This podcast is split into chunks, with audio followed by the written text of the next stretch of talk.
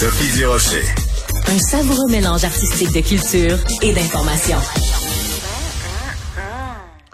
Alors, il y a un sujet, euh, ben, il y a beaucoup de sujets qui ont été abordés hier soir au FASA. C'est un sujet qui a été pas du tout abordé et c'est d'une très grande tristesse.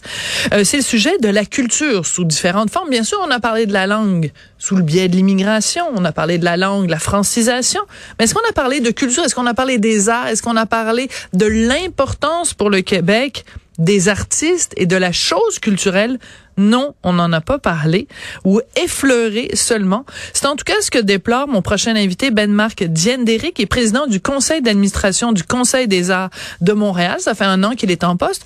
Bonjour Ben-Marc Diendéric. Bonjour Sophie Durocher, comment ça va? Ben moi ça va très bien. Euh, par contre, pour vous, ça allait pas bien hier soir parce que vous, la culture, vous l'avez vrillé au cœur. Euh, Ça vous a choqué qu'on en parle peu ou si peu de culture dans un débat où on parle pourtant des enjeux importants au Québec? Tellement. Je suis, je suis stupéfait encore parce que il reste 15 jours. Moi, je suis, je suis un optimiste, Sophie. il reste 15 jours. Quelqu'un, quelque part, va commencer le débat là-dessus parce que la culture c'est important, parce que un, les retombées économiques ne sont plus approuvées, c'est 12 milliards. Euh, on le rappelle aux gens, c'est 6% de notre PIB. Il y a quelque chose qu'il faut faire. Bon, moi je parle au nom du Conseil des arts de Montréal, je suis pas culture de Montréal et les autres.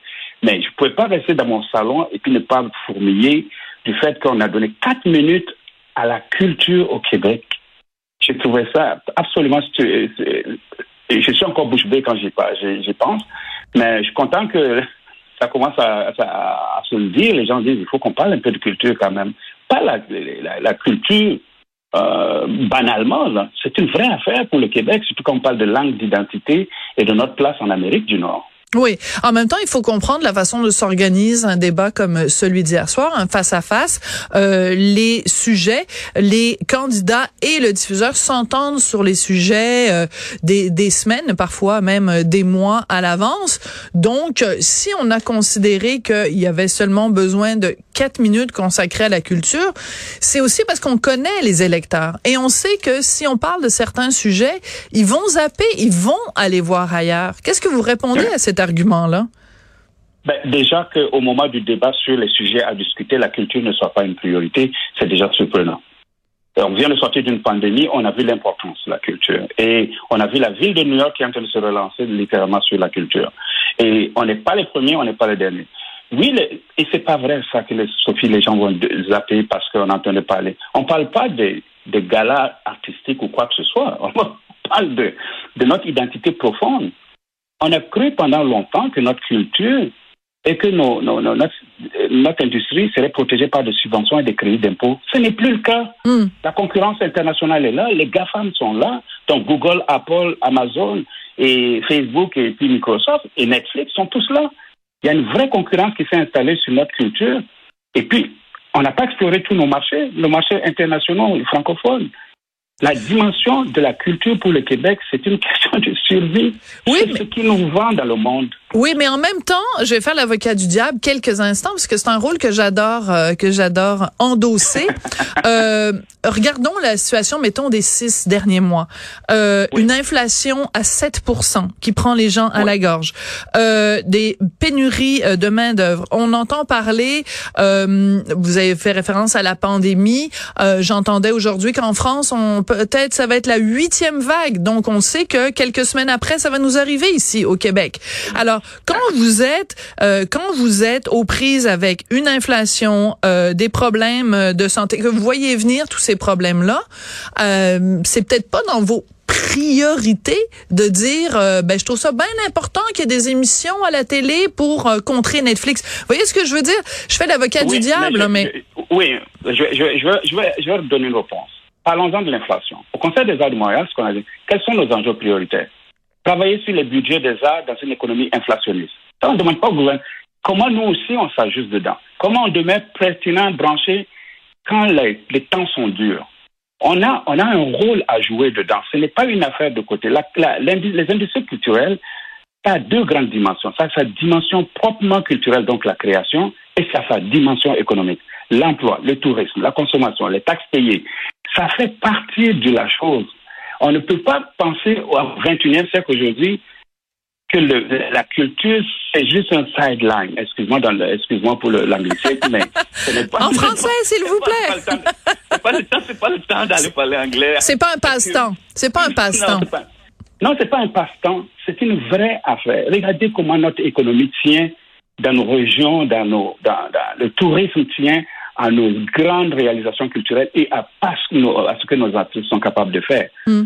On en a des, le cirque, on a, on a littéralement changé la face du cirque au Québec, au Canada et dans le monde. Oui, avec le cirque du soleil, mais on le fait aussi avec euh, les sept doigts de la main et le cirque éloise. Il y a vraiment. oui, oui, il y a beaucoup de choses. Et vous et moi, euh, euh, Sophie, on s'est rencontrés à plusieurs spectacles de théâtre. Et oui, on s'est on, s'est vu, on, s'est même vu en région, on s'est vu quelque part. Festival de cinéma en Outaouais à Outaouais. On était tous surpris de ce voir-là, mais ça veut dire que ça nous tient à cœur que la vitalité réelle euh, de, de, notre, de notre économie tienne aussi sur ces choses-là. Oui. Et moi, j'adore, c'est pourquoi hier j'ai tweeté, et je pense que c'est ce qui vous a un peu aussi amené, oui. l'indice bohémien. Qu'est-ce que ça dit, l'indice bohémien? C'est on reconnaît la vitalité d'une économie aussi à la santé de sa culture. Et si vous regardez notre économie, que ce soit en aéronautique, au moment où on est plus fort en aéronautique, on était aussi très fort dans les milieux culturels. On avait des vraies représentations, on avait des vrais.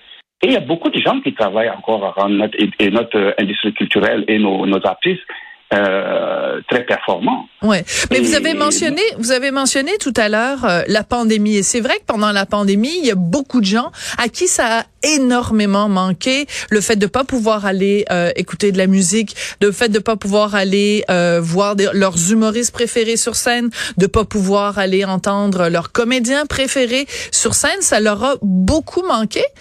Mais après, une fois la pandémie, une fois que la pandémie a été terminée, on est revenu un petit peu à la normale et les gens ont peut-être pas vraiment compris à quel point c'était essentiel. Et aussi, il y a beaucoup d'acteurs du milieu culturel qui sont allés faire autre chose.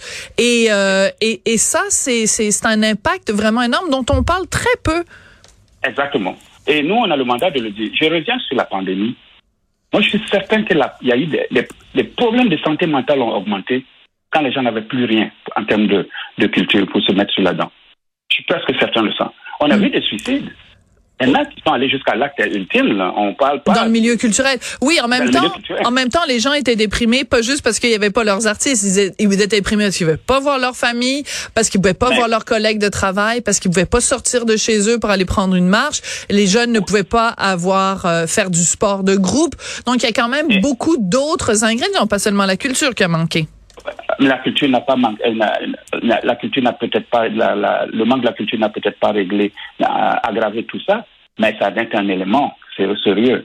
Euh, nous-mêmes on, était un, un peu plus déprimés pour ceux qui consomment euh, les arts et la culture beaucoup on pense pensons aux créateurs et en tout cas la ville de Montréal en ce moment le milieu culturel c'est l'un des milieux des secteurs économiques les plus affectés par la pandémie et économiquement, il va falloir qu'on remette, on, revienne, qu'on commence à repenser différemment. Moi, Sophie, je viens du monde des affaires. Quand j'ai accepté la présidence, c'était vraiment pour faire le rapprochement encore plus fort sur les arts, les affaires et l'économie. Rappeler aux gens que c'est important dans mm. cette société-là. Et puis quand vous êtes un nouvel arrivant comme moi, qui, qui, qui, qui, se rend compte. Moi, je suis devenu, je continue à dire que je suis devenu le meilleur gars corpo que je suis parce que j'ai, eu cet environnement culturel qui m'a porté et que je, auquel je me suis confié. Ça fait partie de mon intégration, ça fait partie de notre bien-être, tout le monde ensemble. Alors moi j'adore j'adore le fait euh, Ben Marc Diendéré que ce soit quelqu'un qui est né au Burkina Faso quand même qui est le plus le plus ardent défenseur de la culture québécoise. J'adore ça. Et euh, ben c'était euh, vraiment chouette de pouvoir en parler avec vous. Je rappelle Ben Marc Diendéré donc vous êtes président du conseil d'administration du Conseil des arts de Montréal depuis un an maintenant. Alors espérons que dans le reste de la campagne on va parler plus de culture pas juste de langue économique, mais de langue aussi de la survie et de l'identité. Merci beaucoup. Mais je vous remercie. Il reste 15 jours, on va croiser les doigts. Merci.